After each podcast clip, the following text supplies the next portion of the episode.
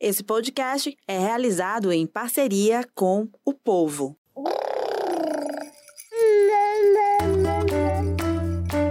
Você ouve agora o MamiCast, o seu podcast de maternidade com informação e leveza. Olá, nossos seguidores também do YouTube, ao vivo com a gente hoje com a Juliana Araújo, a nutricionista de criança, para falar sobre nutrição alimentar infantil, introdução alimentar, né? Isso desde a barriga. Então, hoje aqui nosso conteúdo é bem abrangente, mas a gente já começou no Instagram falando um pouquinho sobre a introdução alimentar, por quê? ela começa aos seis meses, porque é importante respeitar esse prazo. E aí, Ju, voltando para esse assunto dos seis meses, a mãe acaba achando que aquela criança já está pronta para comer porque ela sente um certo interesse pelos alimentos dela. Ah, eu tô comendo, tô tomando um suco, eu tô comendo um, uma fruta ou comendo meu almoço e aquela criança quer ficar pegando aquela comida, então ela, ela tá pronta para comer. Mito ou verdade? Fato ou fake? Na verdade, 50% mito, 50% verdade. Por que, que os bebês, quando nós adultos estamos comendo, eles demonstram todo esse interesse? Muitas vezes não é querendo comer o que vocês estão comendo ou querendo beber o que vocês estão bebendo. É apenas pelo reflexo oral que é emitido. Então, por isso que quando nós vamos ofertar um alimento para um bebê, nós temos que hum, expressivamente comer junto com esse bebê para ser um estímulo de aceitação. Ai, Ju, então se eu estiver bebendo água, meu bebê fica desesperado querendo água. Ele não está querendo normalmente beber água. É apenas pelo reflexo oral que você está transparecendo para ele, porque ele conhece o mundo através da boca. Então, tudo que a gente faz com boca vai gerar nesse bebê uma uma fixação, um interesse maior pelo processo. Então, normalmente, esse tomar gosto, né, Raquel, que as pessoas dizem, ai, meu bebê tá tomando gosto. Não é muitas vezes interessado no que vocês estão comendo e bebendo, mas é pelo esse reflexo oral que você, você faz. Por isso que dá alimento para o bebê, não, minha orientação, né? Não dê apenas o alimento para o bebê, mas sente na frente desse bebê e coma junto. É um fator extremamente importante para facilitar a aceitação do bebê. Olha aí que maravilha. Boa dica, né? Eu já comecei a introdução alimentar da mamá. Tô lá, tô, tô batalhando. Por que, que eu tô batalhando? Porque é um momento de, gente, muita ansiedade, realmente. A mãe, que pelo menos eu que passei por uma introdução alimentar mais difícil na Serena. Ah, Raquel, por que, que você tá dizendo que foi difícil? Eu tava falando com a Ju antes da gente entrar ao vivo. Por quê? Eu criei uma expectativa muito alta. Aliás, eu não sabia que existia o dar errado. Para mim era dar certo com certeza. Tipo, bebês comem, pessoas comem, então os bebês vão aceitar tudo que a gente oferecer para eles e vai ser aquele, aquele videozinho lá que a gente vê, às vezes, na, nas propagandas, da criança abrindo a boca para colocar a colher dentro e sendo aquela coisa maravilhosa. Então, não aconteceu comigo isso, tá? É, eu oferecia, eu seguia, eu, eu, eu realmente seguia um, um, cardápio toda semana, um, um cronograma dos alimentos para oferecer. Mas a, a Serena, ela não tinha aquele interesse pela comida, aquela coisa. Comia muito pouco. E aí eu começava a achar, nossa, ela tá comendo muito pouco, ela não tá se alimentando bem, ela não tá se nutrindo. Eu tô sendo uma péssima mãe porque eu não tô conseguindo nutrir a minha filha. E aí a Ju me explicou por que, que eu tive esse sentimento, que na verdade é um sentimento primitivo é. do ser humano, né, Ju? Exatamente. Na verdade, nós, seres humanos, nós temos um prazer imenso de alimentar o nosso filhote. Então, isso é um prazer que às vezes não é só, não cabe só às mães, mas o adulto é uma característica da nossa espécie. É tanto que às vezes você vê pessoas que nem são assim do convívio da criança e de repente de longe você vê a pessoa querendo dar alguma coisa para o seu filho, para a criança, porque é uma característica da nossa espécie. Nós gostamos, nós temos prazer de alimentar o filhote. Então, quando esse prazer ele é frustrado, por uma expectativa não atingida, isso gera realmente uma preocupação, uma sensação de impotência, que é que eu fiz, onde foi que eu errei, não sou uma boa mãe, né? E a introdução alimentar, ela é muito isso. Eu tenho alguns pacientes que elas encaram a introdução alimentar como uma carta de euforia, principalmente as que estão em aleitamento materno exclusivo, né? O bebê fica somente mamando, mamando, então começou a introdução alimentar e vai ser minha carta de euforia. E às vezes não é bem assim. Porque a introdução alimentar, quando a gente começa a olhar pelo lado do bebê, tudo facilita. Imagine, eu sempre costumo, Raquel, dar esse exemplo. Imagine que nós não somos pilotos de avião. Você é jornalista, eu sou nutricionista. Mas simplesmente alguém nos coloca num avião e exige que a gente faça levante voo desse avião e leve ele de Fortaleza para São Paulo. Eu, como nutricionista não piloto, vou ficar desesperada. E você?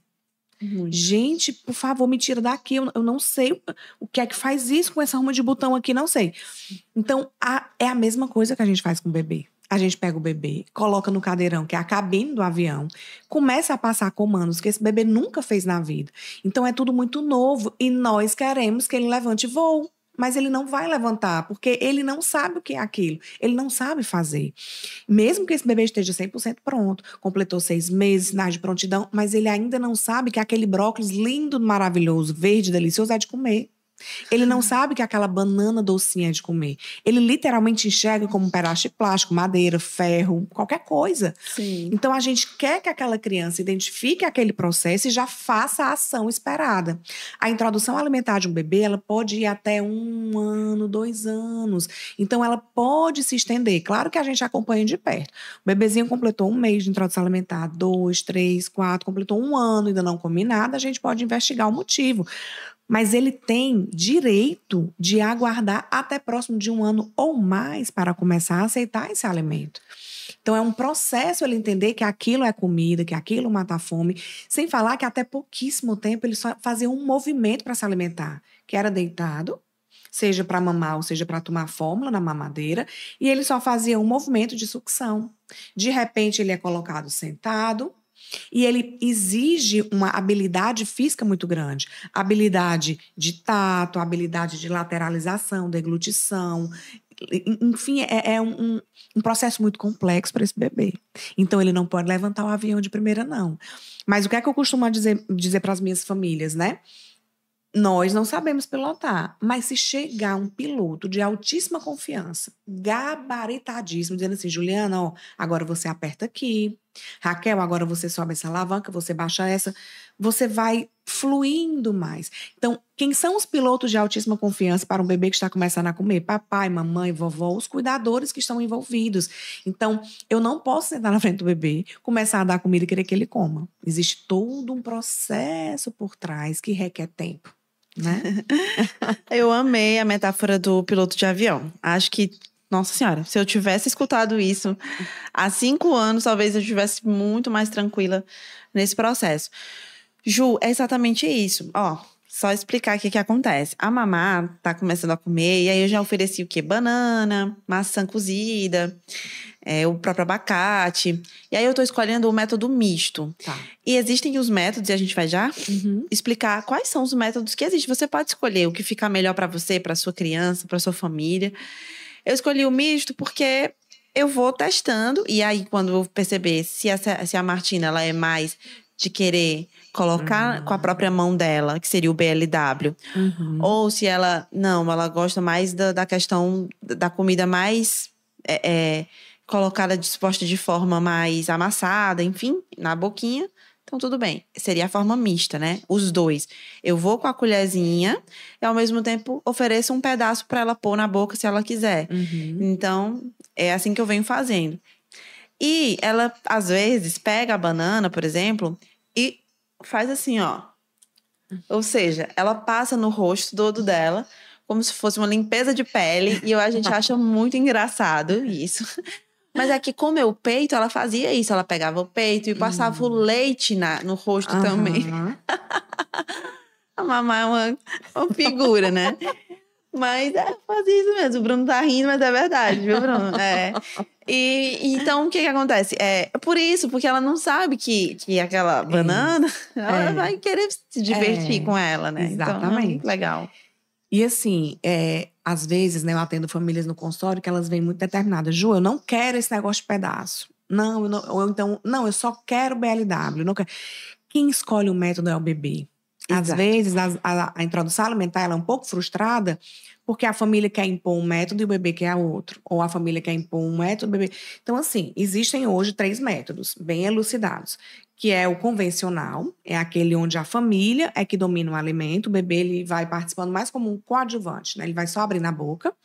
Existe o Baby Led Weaning, que é o BLW, que é aquele onde você disponibiliza os alimentos em um tamanho que o bebê domina e ele vai é, é, interagindo com esse alimento, escolhendo qual que é primeiro, como que é, ele faz essa aproximação alimentar. E tem a mista, que eles chamam, eles chamam mixed, né? Que é a introdução alimentar convencional e o BLW associado. Tem bebês que amam colher, tem bebês que odeiam colher. Tem bebês que amam pegar o pedaço, tem bebês que odeiam pegar o pedaço. Então, eu, particularmente, gosto muito de apresentar a participativa. Inclusive, os últimos trabalhos, teve até um gigante que foi feito mais de 4 mil famílias de bebês de introdução alimentar. E 93% das famílias ade- aderiram ao método misto, justamente pela possibilidade de apresentar o bebê às duas opções e a família vai sentindo qual bebê fica mais feliz, mais confortável. Porque eu juro a você, Raquel, o meu objetivo no bebê de introdução alimentar não é que ele coma. O meu objetivo é que ele fique feliz fazendo aquilo. Ele tem que ficar feliz. Esboçou choro, chateação, irritabilidade? Aborta a missão, tira do cadeirão, espera a próxima refeição. Então, o tempo que ele ficar no cadeirão fazendo a introdução alimentar, ele tem que ter associação positiva, ele tem que estar feliz. Então, comer não é o foco. Na verdade, tem algumas linhas que dizem que o comer é o último ato. Então, o bebê pega, toca, cheira, leva à boca, tira. O comer, literalmente, é o último ato no bebê de introdução alimentar. Então, a gente automaticamente vai seguindo essa introdução mais é, é, agradável, respeitosa, para que esse bebê ele vá construindo essas memórias afetivas em relação ao alimento, né? Isso é muito importante, né? Para construir o tipo de relação com a comida que essa criança vai ter durante a vida dela. Exatamente. Imaginem só. Então, gente, é muita responsabilidade, é um momento muito importante, é uma fase muito importante. Então, não é à toa que realmente as mães se preparam psicologicamente. Tem mãe que vai na loja e compra um mundo inteiro de acessórios, porque para ela aquilo ali ajuda de, de várias maneiras. Então, para ela, ela tá se preparando, ela tá lá tendo tudo na mão dela, e mesmo assim, pode ter um resultado diferente do que ela esperava. Então, é, claro, eu fiz isso, certo? Eu fui a mãe que foi na loja e comprou todos os pratinhos, a cadeira mais linda da, da, da galinhazinha, é, e tudo que você pode imaginar. Um copo com não sei o que que segurava, enfim. A gente vai falar já sobre os acessórios, que é muito Tá. importante. Uhum. Mas, quando eu pensei ali que eu vi que a Serena não tava, de fato, e Uhum. que ela tava brincando, e pra mim, o sucesso era que ela comesse. Uhum. Até porque existe uma legião de pessoas ao redor que quer ver o bebê comendo. Né? Existem, e é, vamos falar também para esse pessoal, para os cuidadores em Uhum. geral, que querem, e aí eles ficam preocupados, e tudo bem, a gente vai Uhum. falar para vocês também agora. É, calma, tranquilize seu coração, que esse bebê, ele tá alimentado. Uhum. Ele não vai passar fome. Exatamente. E é válido que, que a gente tenha é, avós, avós, cuidadoras mais antigas que achem que, ó, esse bebê não tá comendo nada nessa tua invenção, vou falar na É. mesma linguagem. É. Nessa tua invenção aí de, de ficar oferecendo os pedaços, a criança não tá comendo nada. Então, vamos partir pro liquidificador mesmo, que ele vai comer, é isso que vai dar certo. E aí? É, porque é justamente o objetivo não ideal. É, é- a qualquer custo o bebê tem que comer. E não é assim. Né? Não é. Não, no- nosso objetivo não pode ser que o bebê coma. Nosso objetivo é que ele crie associação positiva. E o que é que eu acho assim fantástico, né? Eu defendo muito a ideia de que o conhecimento, Raquel, ele é libertador. Em tudo, em tudo que você vai fazer. E na introdução alimentar de um bebê também não é diferente. Então, se essa mãe ela está bem orientada, bem informada, com tudo bem conduzido, ela está empoderada. Então, pode vir falar quem quiser. Porque quando você vai falar de alimentação, existem muitas informações da minha época, da sua, dos nossos pais, dos nossos avós. Sendo que a introdução alimentar dos bebês, elas, elas evoluíram muito ao longo dos anos. E essas evoluções, elas não foram em vão, elas foram realmente para mostrar que aquilo que estava sendo feito não era mais benéfico para o bebê. Então evoluiu para benefício dos bebês. Então quando a gente informa, a gente se informa em relação a tudo que você vai fazer, você acaba se empoderando, se ficando mais madura no processo, mais segura. E por conta disso, né, de sempre tentar querer levar mais e mais e mais informações, eu lancei recentemente alguns produtos voltados para a introdução alimentar, até mesmo com o objetivo de facilitar a economia para as famílias, como você disse. Eu fui numa loja e eu comprei muita coisa. Uhum. E às vezes você não usa nem 90%, mas é muita coisa e coisa linda e atrativa. Então você uhum. chega a um paredão de prato diferente, a um paredão de colher, um paredão de copo, paredão disso, paredão daquilo. Então quando você tem a informação correta, bem orientada, bem conduzida, até economicamente você se beneficia, porque você vai comprar aquilo que realmente é necessário, aquilo que você realmente vai utilizar, né? E aí, por conta disso, recentemente eu lancei o meu livro, é hora do bebê começar a comer. Na verdade, a gente brinca, eu e minha equipe, que não é um livro, é uma experiência, porque ficou muito maravilhoso. Ele é 100% ilustrado, com ilustrações exclusivas, com tudo. Qualquer pessoa que vai começar a introdução alimentar de um bebê, pegando o nosso livro, ela consegue desenrolar, porque ficou muito ilustrado, bem paulatino, explicativo, detalhado. E os feedbacks que nós estamos recebendo das mães é bem esse. Ah, esse livro foi maravilhoso, ficou bem didático, né? Eu eu consegui fazer a introdução alimentar do bebê. Nós temos o grupo de mães, né, no, no nosso grupo de membros do, do, do, do, curso, do livro, que eu também lancei o curso, e, e esse, esse feedback, porque o objetivo é esse, levar informação para deixar essa mãe, esse pai, essa avó, todos empoderados, porque é muita informação. Raquel, quando você vai buscar informação de introdução alimentar, é muita coisa. Então a internet está aí para ajudar, mas está aí também para confundir a nossa cabeça. Verdade. Então, se a gente não está numa linha organizada das informações, a gente acaba se desesperando. Ai, mas o bebê fez isso e agora? Não aceitou e agora? Teve alergia e agora? Então são muitas intercorrências que podem acontecer, mas se essa família ela está bem orientada, bem conduzida, automaticamente ela vai se beneficiar de todo o processo, porque ela vai conseguir ter prazer no processo, identificar, não, isso é normal, isso não, isso aqui eu já estou sabendo que pode acontecer. Então, a informação, principalmente nessa base de introdução alimentar, ela é fundamental, porque é a base. É, o bebê é uma folhinha em branco. Tudo que você vai escrevendo nessa folhinha, nesse processo, vai impactar ou de forma positiva ou de forma negativa, como vai ser a relação dessa criança com o alimento para a vida toda. Tem vários trabalhos mostrando que a forma como a introdução alimentar é feita, isso vai interferindo no relacionamento dessa criança com a comida ao longo da vida até a fase adulta, né? Legal. Então, é, por isso que a gente veio lançando o livro. Recentemente lançamos o curso também com mais com 10 módulos, mais de 60 aulas, 100% explicativo, tudo relacionado à introdução alimentar, para que as mães possam realmente se empoderar, o pai ou qualquer pessoa que vai fazer a introdução alimentar desse bebê, né? uhum. né? E, e lá. É, é interessante, Ju, só, só pontuar que mesmo que você faça um acompanhamento com a nutricionista, a Ju é nutricionista, então ela atende famílias. Só que por que, é interessante ter o livro ou o curso? Ou os dois, se você necess é, achar necessário. Porque na consulta as informações vêm, aí você vai passando as informações específicas do seu bebê, mas o conteúdo ali, aquele conteúdo ali escrito, enfim, que você pode ter acesso a qualquer momento, vai ser a sua, sua arma na hora do, do combate. Então, a consulta vai ser importante, mas ter essas ferramentas também é muito importante. Demais. E, e, assim, uma das coisas que eu tinha muito na, na minha consulta era, ai, Ju, é, eu sempre peço para levar o que já comprou. Ai, meu Deus, era muita coisa, muita coisa. Eu disse, não, gente, eu vou tentar também de alguma forma beneficiar essas mães. Aí lancei também uma lista de utensílios com tudo que você precisa comprar. Só aquilo tá bom demais. Não precisa comprar mais nada além daquilo.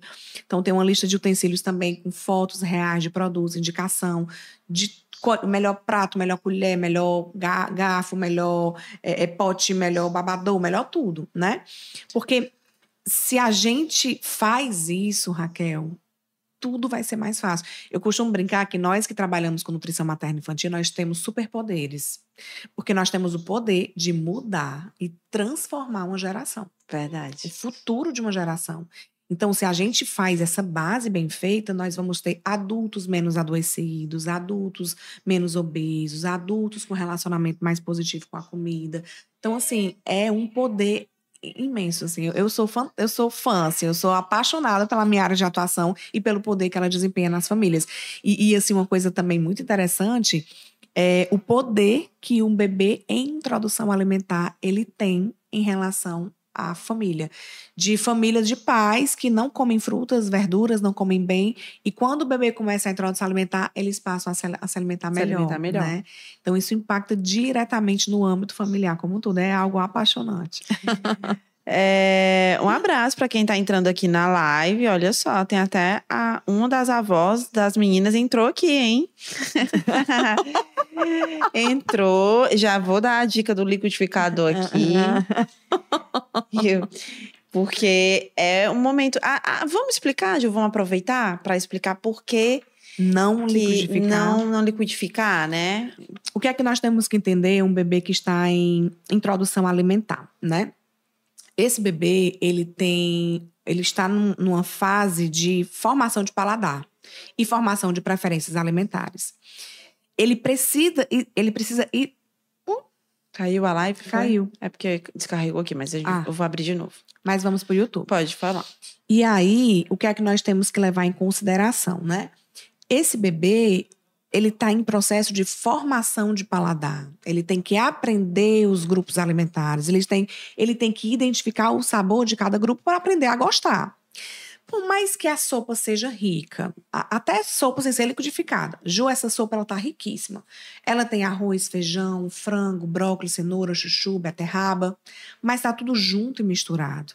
Então eu não consigo identificar e individualizar o sabor de cada alimento. E se eu ainda liquidifico, aí termina de, de acabar com tudo o processo. Ai, mas assim, ele come. Por que que o bebê assim que está na fase de introdução alimentar, ele aceita melhor quando é liquidificado, porque a textura que ele domina é o líquido. Leite materno é líquido, a fórmula é líquida. Então, algo liquidificado ainda dá para esse bebê conseguir manobrar e flui o processo.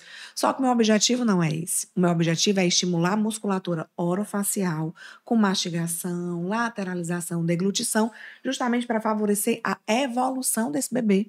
Então, se eu fico só liquidificando, liquidificando, esse bebê ele não aprende a lateralizar, mastigar, deglutir, só aprende a engolir. E olha o perigo disso. Eu atraso a fala, eu posso atrasar rasgo de dente e eu posso facilitar mais na frente, quando ele tiver um pouco mais de autonomia, por exemplo, ao engatinhar, eu aumento o risco dele engolir coisas que não devem ser engolidas. Então, por exemplo, você vai numa emergência pediátrica. Sabe essas crianças que engolem pilha, bateria, moeda, uhum. objetos indevidos? Quando você vai fazer um levantamento, um histórico pregresso de como foi a alimentação, é tudo liquidificado, batido, amassado demais, peneirado. Uhum. Então, essa criança, ela aprendeu apenas a engolir. Então, quando ela tem uma liberdade física maior, que está engatinhando, ela achou uma moeda debaixo da cama, ela aprendeu apenas a engolir. Então, ela bota na boca, ela engole. Uhum. Ela achou ali uma moeda, uma pilha, ela bota na boca, ela engole, porque ela ainda continua colocando coisas na boca. Então ela acaba não conseguindo amadurecer uma proteção que eles nascem sabendo que é o reflexo de gag. Então ele aprende apenas a engolir. Então isso é muito perigoso. Liquidificar o alimento para um bebê, ele não é só risco de atraso no desenvolvimento. Ele não é só risco de, de dificultar o bebê identificar os grupos alimentares, mas de não saber se defender quando realmente for necessário. Olha aí, viu? Então é. tem muito mais coisa envolvida. Muito mais. Do que envolvida. somente nutrir o bebê. Então, entendemos a preocupação sobre alimentar e nutrir, mas é importante que o bebê diferencie, que ele aprenda a mastigar os alimentos, que ele tenha essa autonomia, né? E ele diferencie. Isso aí. Então, muito importante. Irmão da questão do liquidificar é oferecimento de sucos, né? uhum. né? É, água, tudo bem. Eu queria que você falasse também sobre a ingestão dos líquidos e por que não ofertar o suco ali no primeiro ano? Essa, essa recomendação ela já é bem elucidada, né? já é bem fixada por sociedade brasileira, americana, canadense, italiana, todas as, as sociedades de pediatria do mundo. Né?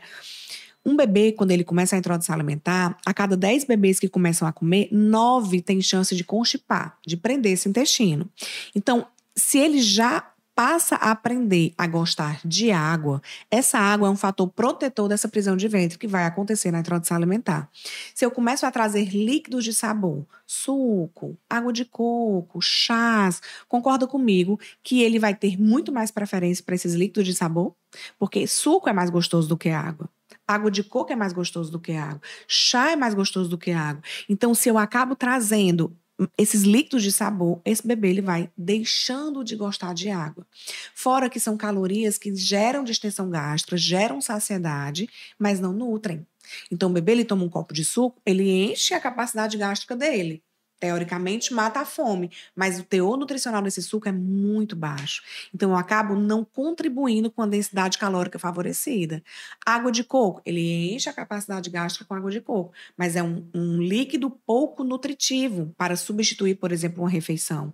Então isso é muito perigoso, não é recomendado mesmo não. E a partir de um ano pode, mas com muita moderação. É o pode sem poder, entendeu? Uhum. É o pode com cautela, é o pode com cuidado, é o pode com muita, muita, muita atenção. Então, é, inclusive, eles fizeram é, é um, uma recomendação, a Associação Americana de Pediatria fez uma, uma recomendação bem restritiva em relação a suco recentemente. Uhum. Menores de um ano, zero. De um a três anos, no máximo 120, 125 ml dia.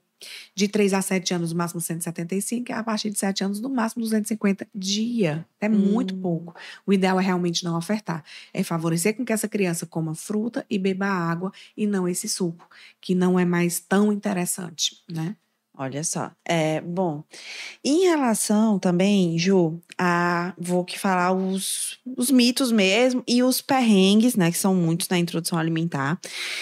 Então, há uma sequência, né, ali a ser seguida. Então, por exemplo, eu começo a oferecer primeiro somente a frutinha, depois eu vou dar o almocinho. Em quanto tempo eu posso fazer essa, essa passagem, uhum. essa transição?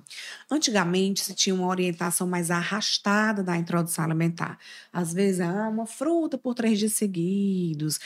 Primeira semana dá só fruta. Por que, que isso caiu por terra? Porque eles observaram que isso estava atrasando demais a introdução alimentar.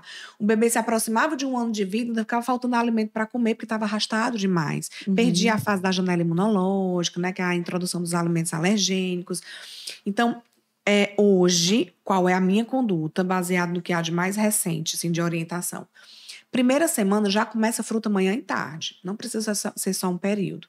Na segunda semana já entra almoço e na terceira já entra jantar. Então, na terceira semana de introdução alimentar, esse bebê já estará com as quatro refeições, com todos os seus grupos alimentares sem restrição.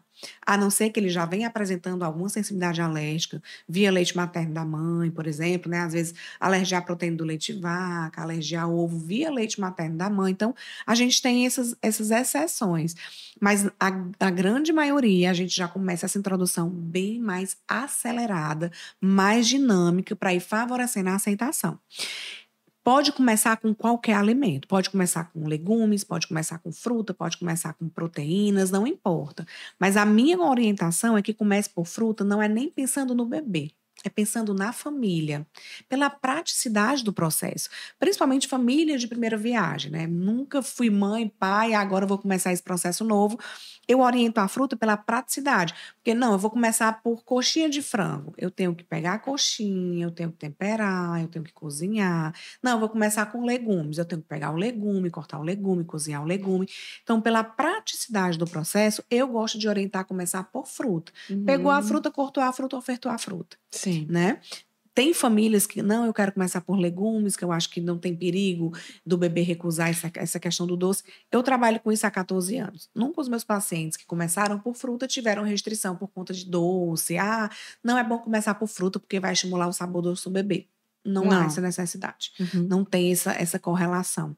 Ah, mas é porque é, quando eu introduzi o legume, o bebê não aceitou porque já está mais acostumado com fruta. Tudo que é novo vai requerer um tempo de adaptação desse bebê. Então, em relação à introdução alimentar, eu acho que quanto mais leve para a família, principalmente aquelas famílias que são que estão muito receosas, têm muito medo, estão muito inseguras. Então, quanto mais for leve, mais tranquilo o processo, mais vai fluir, porque a nossa ligação com os nossos bebês é muito forte. Se nós, mães, pais, estamos muito angustiados com o processo, estamos muito ansiosos, isso vai transparecendo para o bebê. E o bebê ele também fica ansioso, ele também fica angustiado. Então, uhum. quanto mais leve o processo, mais tranquilo, mais flui essa introdução alimentar. Sensacional. Concordo em tudo. E queria também aproveitar para saber, já que a gente está falando de etapas, né? Então começou ali com a fruta. Só lembrando, tá? Esse momento que a gente está tendo com a Ju é muito elucidativo. Mas existem vários detalhes. Ah, a minha consulta de introdução alimentar dura duas horas, duas horas e meia. Exatamente. Por quê? Porque existem muitos detalhes. Então, existe o corte de cada fruta, ideal para evitar o engasgo. É, ainda não ofereci, por exemplo, a uva para mamar, porque eu acho que a uva é a mais hum. complicadinha de, de, de oferecer por conta uhum. do medo do uhum. engasgo. É, há ali frutas mais alergênicas, né, Ju, que a gente é, é, opta por oferecer um pouco depois. E há também outra questão. Se eu quero é, fazer o mix de frutas, Tipo, ah, eu acho que posso colocar ali um pouquinho de suquinho de laranja no mamão, que é pra fazer tipo uma papinha de mamão com suco de laranja. Uhum. É, ali no comecinho, é ideal que isso seja feito? Eu não recomendo. Não é que não possa, mas a, a introdução alimentar do bebê, Raquel, ela tem etapas. A etapa 1, um, eu costumo dizer que ela vai de seis a nove meses. Então, é um período crucial, que é o momento da mamar, né? É um período crucial para ela identificar os alimentos como eles são. Então, evitar o máximo de preparações.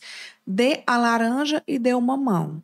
Ju, mas se eu quiser fazer um mamãozinho com laranja, pode? Pode. A gente não vai trazer isso pra rotina. Sim. Todos os lanchezinhos é um mamãozinho com laranja, o outro é uma bananinha amassada com abacate. Não é interessante nós trabalharmos com preparações e misturas nessa etapa 1. Sim. Ela tem que saber o que é abacate, o que é mamão, o que é laranja, o que é morango. O ideal é a gente individualizar de fato cada alimento para ela, que ela possa formar esse paladar e essa preferência. Mas nada impede, principalmente, por exemplo, ela tiver constipação. Ju, ela tá com o intestino um pouquinho mais preso. Então, você fazer de vez em quando um mamãozinho com ameixa e laranja, não tem problema. Mas a gente não pode trazer essas preparações para rotina, porque eu perco o time dela individualizar o sabor de cada alimento. Olha só, viu? Então, é importante também essa questão das preparações. Derivados de leite. Quanto tempo? Saiu agora, recentemente, um documento que ainda está um bafafá ainda, do, da Organização Mundial da Saúde, liberando leite de vaca a partir do sexto mês. Eu, particularmente, nós temos que ter os famosos filtros, né? Um, um, documento desse, que é publicado da Organização Mundial da Saúde, ela acaba tendo que atingir todos os países. Somália, Etiópia, África, países realmente muito carentes nutricionalmente falando. Então, é, eu, particularmente, Juliana, não gosto de da proposta de leite de vaca não modificado para bebês menores de um ano. Mas ali por volta de 10 meses, 11 meses, eu já começo a introdução de algum derivado. Então já começa a introdução de um iogurte, de uma manteiga, de um queijo de boa procedência, tudo com muita cautela e moderação. Mas o leite de vaca não modificado, integral, propriamente dito, eu recomendo depois de um ano. Tá? Mas com muita cautela. Se esse bebê tem sensibilidades alérgicas, se esse bebê tem alergia à proteína do leite de vaca, todas essas individualidades, elas são levadas em consideração quando a gente for elaborar esse esquema alimentar. Muito importante, Ju. Bom, então essa primeira etapa é dos seis aos nove meses, e depois você já entra ali com um ano, que é quando geralmente há muitas transformações também no próprio bebê, né? É. é na verdade, é de 6 a 9, 9 a 12 e acima de 12. Então, 6 a 9 é o período de conhecimento, de tudo é muito novo de 9 a 12, esse bebê já tem novas habilidades. Então, qual, por que, que a gente separa por etapas? Para que a comida ela possa evoluir junto com esse bebê. Uhum. Se a uhum. comida, Raquel, ela fica do mesmo jeito, mesmo jeito, mesmo jeito, o próprio bebê se desinteressa. Então, ele passa a ter mais interesse para aquilo que está ao redor e menos foco naquele alimento, porque não é novidade. Então, você tem que ir evoluindo a alimentação junto com o bebê para que esse alimento ele não perca a graça. Ele, Ah. ele fique sendo sempre interessante. Ju, oferecimento de refeições, né? Já o almoço e o jantar. Tá. É, muitas famílias têm receio do arroz, por exemplo, porque os grãos são pequenininhos, pode causar engasgo, o Uhum. macarrão, enfim. Qual é a orientação sobre isso? Na etapa 1, de 6 a 9, pode oferecer todos os grupos. Só que nós vamos colocar, deixar, na verdade, cozinhando para ficar bem molinho, se desmanchando, para não ter esse perigo de engasgo. O arroz que você fala? Arroz, macarrão, feijão, grão de bico, lentilha, ervilha, a carne, o peixe, o frango. Então, todos esses alimentos na etapa 1, a gente vai deixar ele cozinhando para ficar bem macio, para que não tenha esse risco de engasgo.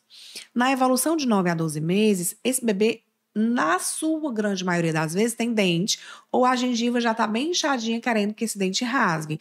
Então, a gente já pode deixar essa textura mais formada. Então, o arroz formadinho, cozidinho, mas o arroz formadinho, o feijão formadinho não se amassa mais. Com um ano, então, ele já migra para a comida da família. Uhum. E a questão do sal, Ju? Por que, que é importante não ter? Porque nós já temos sal dos alimentos. Então, o bebê, nessa fase de 0 a 1 um ano, na verdade, quando o bebê nasce, ele não está 100% maduro.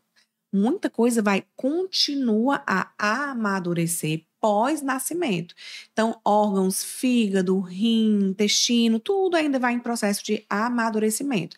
Então, eu tenho muito sódio nos alimentos. Eu tenho sódio nas frutas, eu tenho sódio nos legumes, eu tenho sódio em todos os grupos alimentares, eu tenho um pouquinho de sódio. Então, não há a necessidade de incluir sal para esse bebê menor de um ano. Por que, que a partir de um ano é interessante? Porque um bebê, a partir de um ano, ele já começa a ter mais habilidade física. Ou já anda, ou já fica em pé, ou já dá alguns passinhos, ou lateraliza segurando em algum móvel, sofá, móvel na parede. Então, é um bebê que tem uma demanda física maior. Automaticamente, ele começa a suar. Então, nesse suor, ele perde eletrólitos importantes, principalmente sódio. Então, a partir de um ano, a gente já pode introduzir sal. Com Hum, moderação, mas já pode. Por isso que ele já pode migrar para a comida da família. Entendido. Em relação ao açúcar, vilão, né? Que realmente é vilão, não tem como É. falar, gente, é vilão. E é, realmente muitas famílias ah, ainda não, não, adap não adaptadas, né? Ah, mas ele come fruta que é doce, mas tem o açúcar da fruta de qualquer forma, o que, que tem, qual problema eu dar ali? Uma coisinha doce de vez em quando. O que é que eu costumo dizer para os meus pacientes? Açúcar só no dia do casamento. Porque veja só, um bebê pequeno em formação, se eu apresento alimentos liberadores de opioides de prazer a nível cerebral, ele vai ter essa formação e essa preferência. Se eu trago açúcar para um bebê tão pequeno, bebezinho, por que que se diz menor de dois anos? Ah, segura até dois anos, segura até dois anos, porque é um momento crucial de formação de paladar. Mas se eu pego um bebê ainda pequenininho, antes de dois anos, e eu oferto açúcar, e eu oferto esse açúcar com frequência, há uma grande chance, ouso até dizer, em praticamente 100% dos casos, que eles vão deixando de querer kiwi, que é azedo, não vou querer mais brócolis, que é amargo, não vou querer rúcula, que é amargo, não vão querer mais é, é, é, limão, que é azedo. Então, eles acabam tendo um paladar mais moldado para aquilo que é doce e vai deixando principalmente o que seja azedo, o que seja amargo. Então, eu contribuo grandiosamente para a seletividade alimentar dessa criança se eu introduzo açúcar antes desse período. Então, é muito perigoso, muito perigoso mesmo. Então, o açúcar mesmo só com dois anos, né, Ju? Na verdade, se puder, nem ah, depois nem grupo. depois dos dois anos. Ah, boa. É, bom, e como é que eu vou fazer lá em casa, né, Ju? Porque lá em casa é o seguinte, Serena já come doce, né? Não muito, mas ela come doce de vez em quando. E teve até um dia que eu coloquei no Instagram e todo mundo achou muito engraçado. Que a, acordei e as duas que dormem no mesmo quarto, né? Ainda. E a Serena tava oferecendo um Kit Kat pra mamar. Ai, Jesus. Mas claro que a mamãe era um bebê, não sabia nem o que era aquilo. Mas ela viu a embalagem vermelha ficou, né? Interessada. Ela disse: mãe, mãe, ela quer o, o meu chocolate, o, o Kit Kat, eu posso dar, mãe. Poxa, ela é tão pequenininha, deixa ela. Não, filha, ela não vai poder comer chocolate. Quando que ela vai poder comer? Ela tá ansiosa pra Aham. querer que a irmã coma a mesma coisa que ela. Aham. Então, Ju, vai ser uma batalha, viu? Vai. Vai, não é fácil. Normalmente, é, é, quando já se tem um irmão maior, é, é muito complicado. É mais difícil. É possível. Por que, que é possível? Porque a mamá, ela, você consegue driblá-la com qualquer outra coisa. Então, por exemplo, Serena tá comendo Kit Kat. Mamá, claro, porque Serena é a ídola dela. É. Serena, tudo que Serena faz, ela fica apaixonada, encantada. Então, tipo, minha ídola tá comendo aquilo. Óbvio que ela vai ter um interesse. Mas a mamá ainda é pequena a ponto de você dizer: olha, mamá, o gatinho, olha a borboleta, olha a luz. Ela se vai conseguir tirar o foco. Por que, que com dois anos é mais difícil? Porque com dois anos eles têm uma consciência crítica mais formada. Uma criança menor de dois anos sobe nessa mesa, pula. Sem saber se vai se machucar, se é alto, se é baixo, ela pula. Quando elas completam dois, elas sobem, elas olham e dizem assim: ó, hum, é alto, vou subir não. Ou ela desce ou pede ajuda a alguém para pular. Então, essa consciência crítica ela vai ficando também madura para outras situações. Por exemplo, cheguei numa festinha, eu tenho dois anos, cheguei numa festinha, meus amiguinhos todos comendo brigadeiro. Eu vou querer. Ai, olha a borboleta, o gatinho. Resolve, mas não, ela vai querer. Uhum. E às vezes o, o, o proibido se torna mais atrativo. Então é onde. É por isso que a gente segura até dois anos.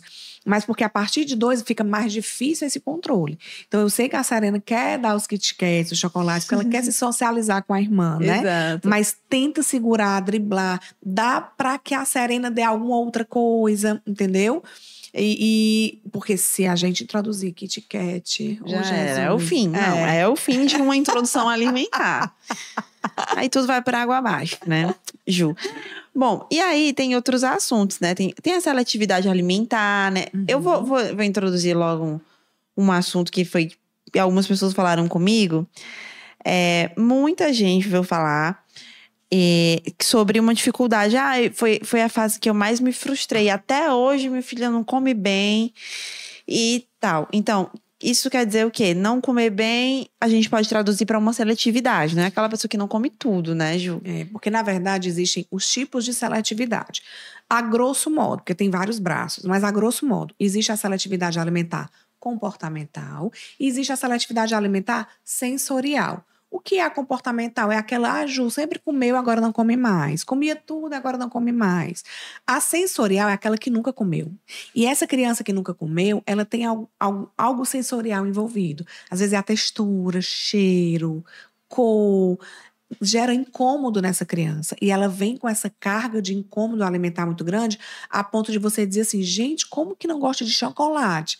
Mas uma criança que ela tem essa seletividade mais grave, essa seletividade mais sensorial, nem coisas mega saborosas ela tem interesse. Porque até aquilo que é mega gostoso e mega saboroso gera nela uma sensação ruim. Então, a seletividade, normalmente, ela é causada pela base, né? Algo aconteceu na introdução alimentar que pode ter contribuído para essa seletividade. Não tem como um bebê ser uma folhinha em branco e ele já vir seletivo. Raras exceções. Por exemplo, tem até um trabalho bem interessante, Raquel, que ele diz que mães que enjoaram muito na gravidez, aquelas mães que têm hiperêmese gravídica, enjoa, bebe água, bota para fora, come fruta, bota para fora, come tudo que come, come enjoa e vomita, vomita, vomita.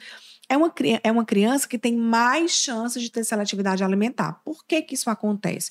Porque a introdução alimentar de um bebê ela já começa dentro da barriga.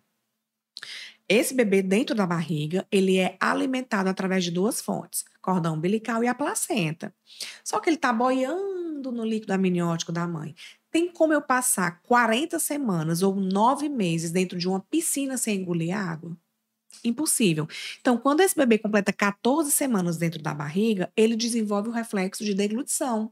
E ele começa a engolir o, líquido amniótico da mãe, que vai sendo flavorizado e saborizado com o sabor daquilo que a mãe come.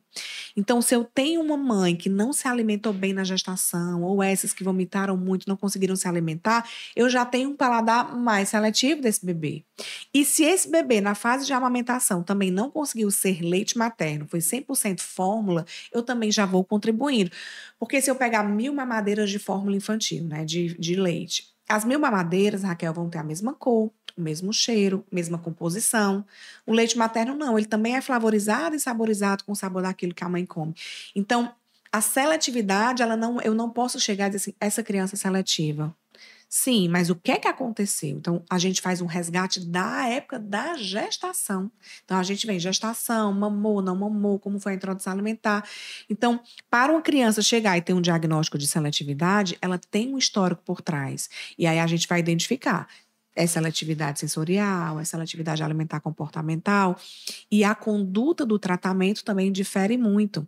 Eu tenho crianças, pacientes, que às vezes com pequenos ajustes de rotina, você já reveste a seletividade. Tem criança não, que tem que ir para terapia alimentar, fonoaudióloga, terapeuta ocupacional. Então, é, é, é, muita coisa envolvida na seletividade. E tem os graus, tem os níveis, tem os tipos, né? Mas eu ouso dizer que uma criança seletiva, ela pode ter acontecido algo na introdução alimentar ou nessa fase de gestação, de amamentação, que pode ter influenciado essa seletividade. É, no caso da mãe que só comeu manga na gravidez. não, gente, eu não comi só manga, mas eu comi muita manga. Mas não foi pouca manga, não, foi muita manga. Manga no almoço, manga, eu comia muita uhum. manga. Depois eu levei uma bronca da nutricionista e comecei a me alimentar melhor. Mas vai, por exemplo, ah, comer muita manga na gravidez. Então a mamá vai gostar de manga. Nem tem, sempre, é, né? Tem grandes chances. Tem grandes chances. É. Mas é algo tão assim interessante que elas são, são alimentos que remetem memória. Então, quando ela já provou manga? Já. Quando ela prova a manga, é um alimento que remete memória. Remete memória intraútero, remete memória da amamentação. Então, eu tenho uma, um fator positivo de aceitação. Mas a forma como foi ofertada, como estava a manga, estava mais dura, mais molenga, mais escorregadia, mais azeda, tudo pode influenciar, influenciar, na aceitação. Mas o fato de você ter comido muita manga na gestação, isso pode sim ser um fator positivo para ela aceitar. Quando a Ju falou em seletividade, a Serena ela é, tem seletividade desse aspecto, de, de coisas muito deliciosas, ela não, uhum. não gostar. Então ela prova um bolo delicioso de chocolate, não quer. Uhum. Então ela prova um cupcake, não gosta. Uhum. Dependendo do docinho, também não gosta. Se for o brigadeiro, tudo bem, mas se for outro, um pouquinho diferenciado, não. Uhum. Então, isso é, limita, né? A, a mãe fica ali, meu Deus, como é que a criança não gosta de uma coisa tão gostosa como é. essa? mas é isso. Agora, o chocolate sozinho, só aquele chocolatinho ali, ela aceita. Uhum. Né? Claro que eu não vou ficar forçando minha filha a comer essas coisas que nem é legal, é. né? Dela comer. Então, para mim tá ótimo, continua sem querer, tá tudo bem. Mas em alguns momentos a gente fica, né? Mas o que, que aconteceu, né? E tudo. Então, assim, realmente, como não nunca oferecemos, é, para ela é estranho aqueles uhum. alimentos, né? Uhum. O refrigerante, por exemplo, que nunca foi ofertado, ela nem tem curiosidade uhum. de saber o que que é, qual o gosto, porque para ela aquilo ali é uma coisa que nunca faz parte da, de adulto, né? Exato, é, dos adultos. E já questionou, viu? Por que, que vocês tomam? Eu não tomo. Uhum. tá aí mais uma banca. Não era nem pra gente estar tá tomando, o filho é. já disse pra ela. Uhum. Isso aqui faz mal realmente pra gente. Então, por isso que a gente toma muito pouquinho, uhum. só às vezes. Então, Ju, é uma construção, né? É. Que é feita. E é importante também que os pais participem da maneira como possível. A questão de de colocar a criança ali juntamente com os pais na hora da alimentação, né? De fazer aquela refeição junto. Qual é a importância Demais. disso? Tem um trabalho recente feito por uma nutricionista, uma psicóloga, uma psicopedagoga e uma pediatra. Elas quatro, elas se juntaram e elas foram estudar a importância de, de refeições em família. E elas chegaram assim, em várias conclusões maravilhosas. Eu peguei cinco para mim que eu achei fantástica e eu levo para todas as consultas da, dos meus pacientes, né? Eles comprovaram que uma refeição em família já foi o suficiente para fortalecer o vínculo familiar, evitar que gente do mal faça a cabeça dos nossos filhos contra a gente, reverter seletividade alimentar em crianças, favorecer a prova de novos alimentos e evitar traição entre cônjuges. Você acredita? Uma refeição em família. Hum. Evita que mulher trai marido e marido trai mulher. Olha, Olha aí. Vamos, gente, comer juntos, todo mundo. Uma refeição em família lá em casa é obrigatória. Mas assim, é, nós somos os ídolos dos nossos filhos, né?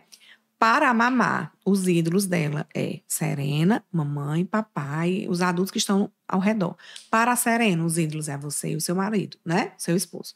Então, quando a gente senta para comer em família, e nós somos os exemplos, isso pode facilitar o processo. Mas isso tem que ser muito tranquilo. Ah, Ju, mas eu sento. Lá em casa a gente é obrigado a fazer refeições em família, mas é um caos não é válido. Esse momento ele tem que ser tranquilo. É tanto que uma criança com seletividade alimentar, tem pacientes que eu atendo com seletividade alimentar que só come pipoca. Por exemplo, eu atendi um de 7 anos que ele almoçava 14 miolos de pão carioquinha e ele jantava 14 miolos de pão carioquinha. Era o almoço e a janta.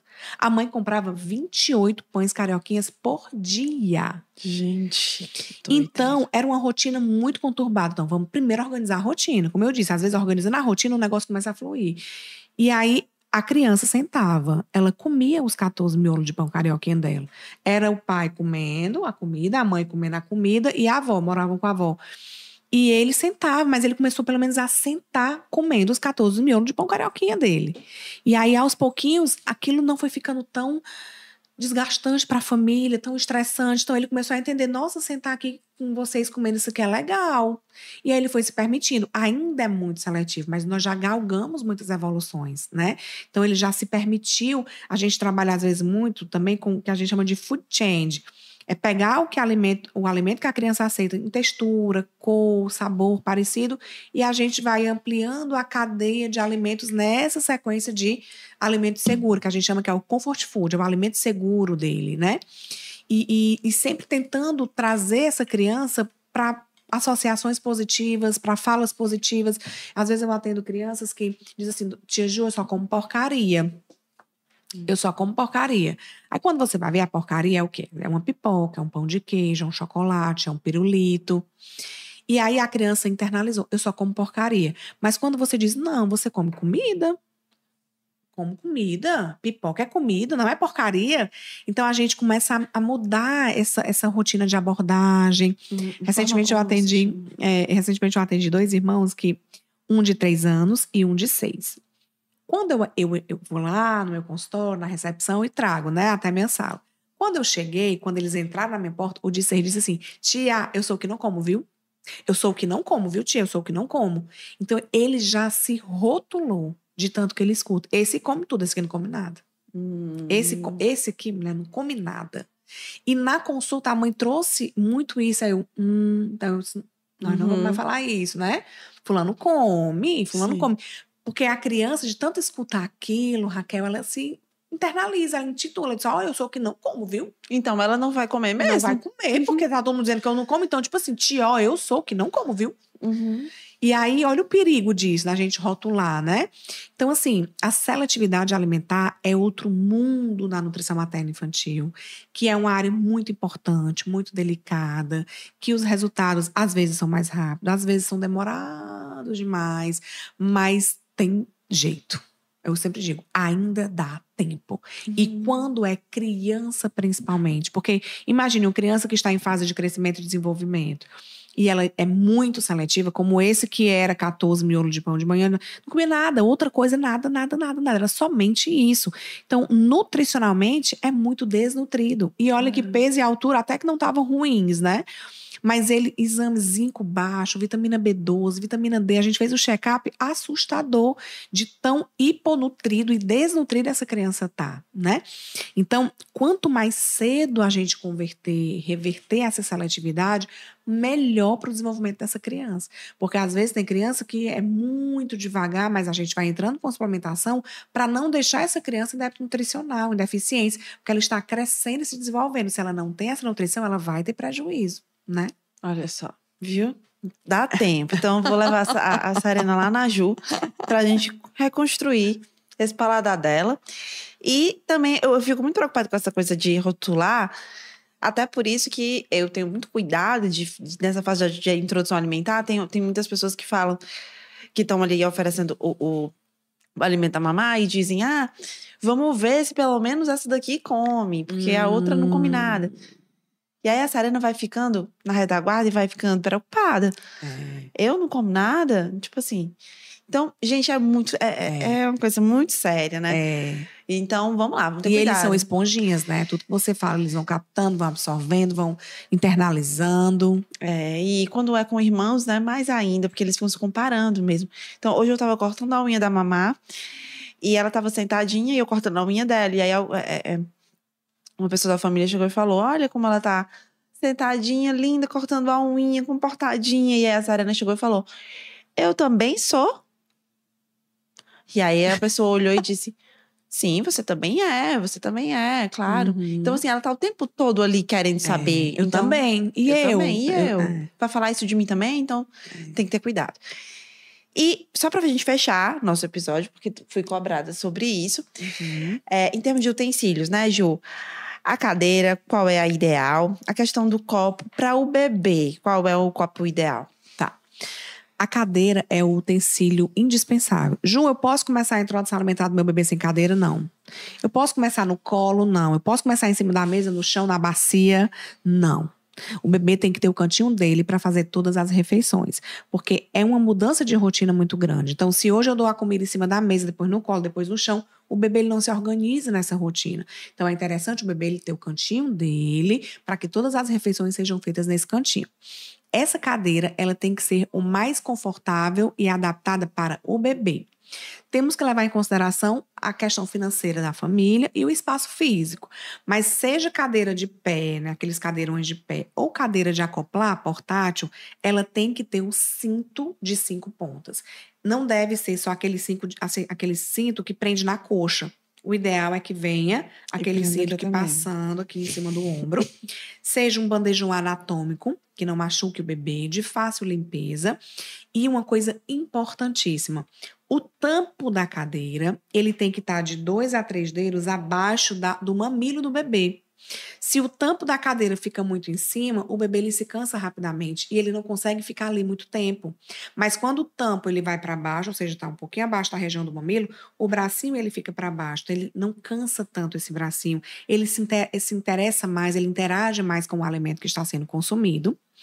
Em relação ao copo, eu não indico aqueles copos de 360, bico rígido, na mamadeira, copo de três furos, dois furos, quatro furos, porque a gente acaba ensinando o bebê a tomar água nesses utensílios para depois aprender os utensílios que eles vão levar para o resto da vida, que é copo normal e canudo.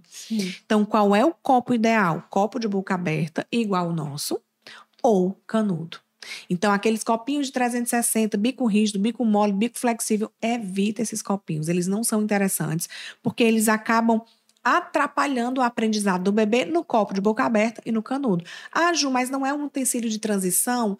Por que, que eu não já ensino o bebê ao utensílio que ele vai levar para o resto da vida, né? E aí, em relação à colher, de preferência colheres pequenas, evitem colheres muito largas, muito fundas, é, de preferência colheres mais rasas, de um material que não machuque o bebê.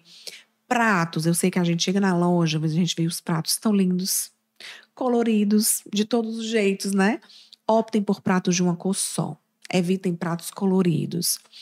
O bebê, ele tem que focar único e exclusivamente no Na alimento. comida. Se é um prato, um, um, um- cara de um cachorro, tem o nariz, o olho, a boca. Aí eu boto um brócolis, o bebê não sabe o que é brócolis, o nariz, o, o olho, a orelha, a bochecha.